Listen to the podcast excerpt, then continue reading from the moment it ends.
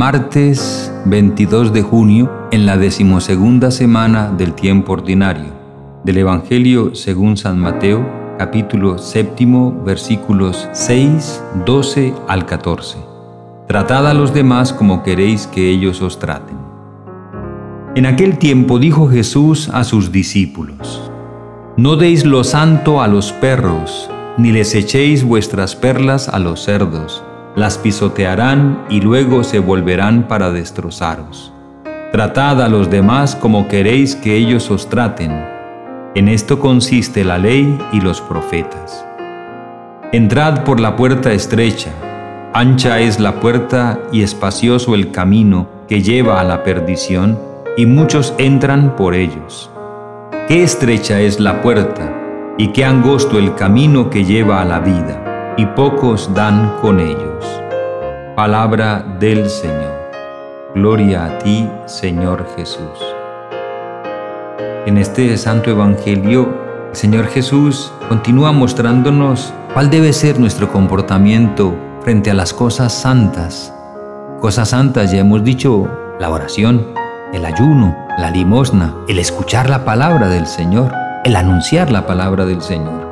Y al realizar estas cosas y al hacer estos anuncios, pues Jesús nos advierte, a nosotros sus discípulos, no deis lo santo a los perros, ni les echéis vuestras perlas a los cerdos, las pisotearán y luego se volverán para destrozaros.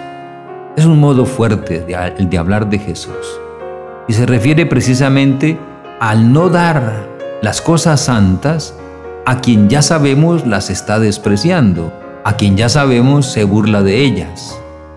Pensemos un poco en el ejemplo de Jesús mismo, cuando fue llevado a casa de Herodes.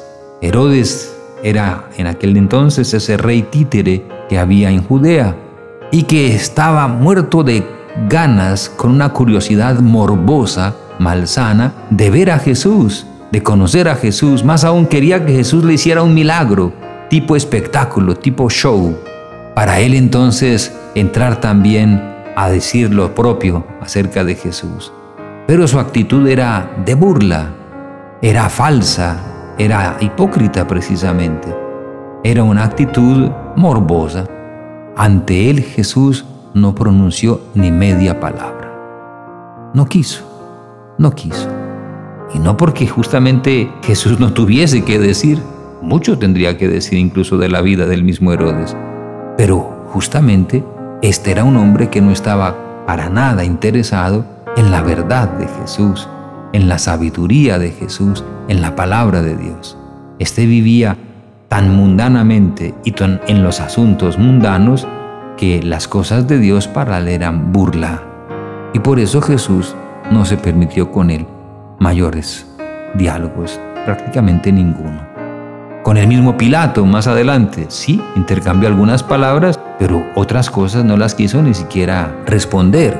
¿Y qué es la verdad? preguntó fanfarronamente Pilato y Jesús no le quiso responder nada. La verdad era el que tenía delante de los ojos Pilato.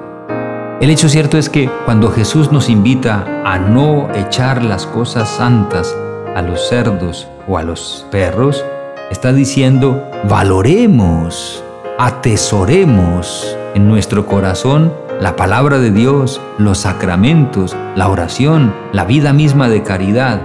No vayamos a caer en el cinismo del mundo o en la superficialidad que también lamentablemente a veces impera en el mundo. No volvamos la fe un show, un espectáculo. No estemos en la actitud de buscar y reclamar aprobación del mundo que lo mismo aplaude las cosas más abyectas y las cosas más terribles que de pronto también entonces una palabra que les vamos a dar nosotros para complacerlos entonces. No, nuestra preocupación no debe ser el aplauso ni la aprobación. Nuestra preocupación debe ser la verdad del Evangelio y proceder delante de Dios, aunque eso a veces nos acarree el desprecio del mundo aunque eso a veces nos ponga precisamente en colisión con el mundo. Porque fue así como Jesús predicó el Evangelio. Cuando habló, por ejemplo, de la Eucaristía, Y cuando empezó a decir clara y abiertamente, si no coméis mi cuerpo y no bebéis mi sangre, no tendréis vida en vosotros, muchos se escandalizaron y dijeron, qué duro es este lenguaje. Y muchos que ya eran discípulos suyos se marcharon, se retiraron, hasta que llegó a, quedar Jesús solo con los discípulos. Y Jesús, cuando se vio solo con los discípulos, pues no les endulzó el discurso. No les dijo, a ver, tranquilos muchachos, venga, yo les explico, no, no se me asusten. No, les dijo escueta y francamente, ¿también vosotros os queréis ir? La verdad es la verdad, la verdad de Cristo es la verdad. Y por esa verdad Él subió a la cruz. Y por su enseñanza entonces la iglesia está constituida. Y la iglesia permanece es en la verdad de Cristo. Y esa verdad de Cristo, ya sabemos, no siempre va a ser recibida bien por el mundo. Ya sabemos que habrá quien contradiga, quien se oponga y habrá incluso quien desprecie la enseñanza de Cristo. Lo ha habido durante todo este tiempo de existencia de la fe cristiana y seguramente permanecerá. Eso sí, hay que decir que todos los que se han levantado contra la verdad de Cristo, que todos los que se han levantado entonces contra la enseñanza de Cristo han terminado mal, es real, es real. Pero el hecho cierto es que la palabra del Señor y los dones de Dios han de ser dados con intención de respeto, con intención de ser entregados a quien con buena voluntad lo quiera recibir. Me llama la atención como en los escritos de los pontífices, las encíclicas y las cartas apostólicas se suele decir, bueno, al episcopado, al clero, al pueblo de Dios y a todos los hombres de buena voluntad, aunque no pertenezcan a la iglesia, pero que tengan buena voluntad y que quieran recibir y acoger esta palabra. Así es, el Evangelio se ofrece a todos, pero especialmente a aquellos que están deseosos o dispuestos por lo menos a escucharlo. Quien esté en cambio en actitud de burla o de desprecio, pues no tengamos tampoco nosotros demasiado reparo en permanecer a veces incluso si es necesario en silencio. Pero todavía es más, Jesús invita, tratad a los demás como queréis que ellos os traten. En esto consiste la ley y los profetas. Entonces la intención del anuncio cristiano y de las cosas santas es la caridad. Lo que le da sustancia a todo el mensaje de Jesucristo es el amor, es la caridad. Y la intención nuestra ha de ser iluminada por esa intención de Cristo, de amarnos y de amar entonces a nuestro prójimo. Y anunciamos el Evangelio por amor y para amar. Es decir, el contexto del amor, de la caridad, es lo que le da al anuncio cristiano su consistencia, su marco de referencia.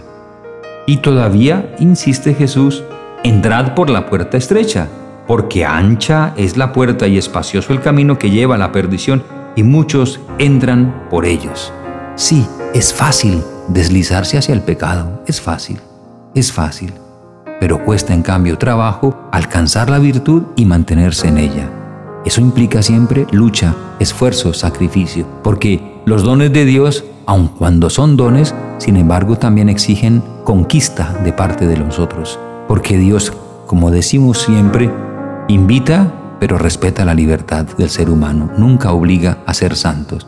Para ser santos hay que quererlo, hay que esforzarse, hay que luchar por esa gracia que Dios nos da y hay que luchar por mantenerse en ella. Pidamos hoy a nuestro Señor esa gracia de mantenernos también en la senda estrecha, el camino angosto que lleva a la vida, es decir, el de la virtud, el del esfuerzo, el de la humildad, el de la perseverancia en el bien obrar y sobre todo el camino de la confianza en Dios. A veces posiblemente nos sentiremos un poco solos, nos sentiremos incluso que vamos a veces hasta en solitario, pero no tengamos miedo, el Señor pondrá siempre en nuestro camino hermanos, coequiperos, hombres y mujeres que también están deseosos de Dios y que nos animarán, nos sostendrán, nos ayudarán. Amén.